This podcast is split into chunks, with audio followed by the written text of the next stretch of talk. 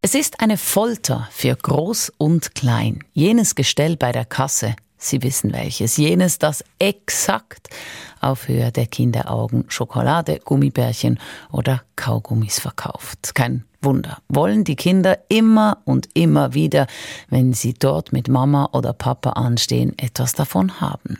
Sind die Eltern nicht einverstanden, quengeln die Kinder logisch. Manchmal schaffen sie es, dass die Süßigkeit im Einkaufswagen landet. Manchmal quengeln sie einfach weiter was oft die anderen im Geschäft nervt. Sie wissen es, das ist natürlich alles andere als Zufall. Aber 100 Sekunden Wissen jetzt zur Quengelware von Thomas Weibel. Bonbons und Schokoriegel im Gestell bei der Kasse heißen deshalb Quengelware, weil sie Kindern regelmäßig die Tränen in die Augen und Eltern die Zornesröte ins Gesicht treiben.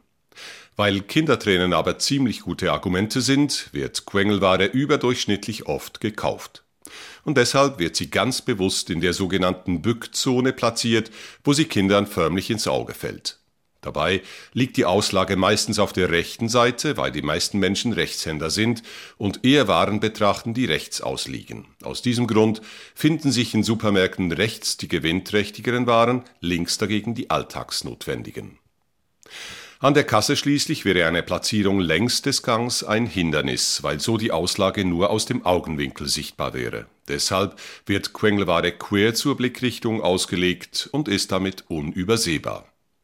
Manche Supermärkte gehen sogar noch einen Schritt weiter. Sie vermeiden eine Präsentation in geordneten Reihen und schütten die Quengelware stattdessen in einen Regalkorb. Die scheinbar nachlässig ausgelegten Artikel, absichtlich in kleine Hüllen abgepackt, suggerieren dabei einen besonders tiefen Preis, was die Bereitschaft genervter Eltern erhöht, dem Betteln der lieben Kleinen nachzugeben.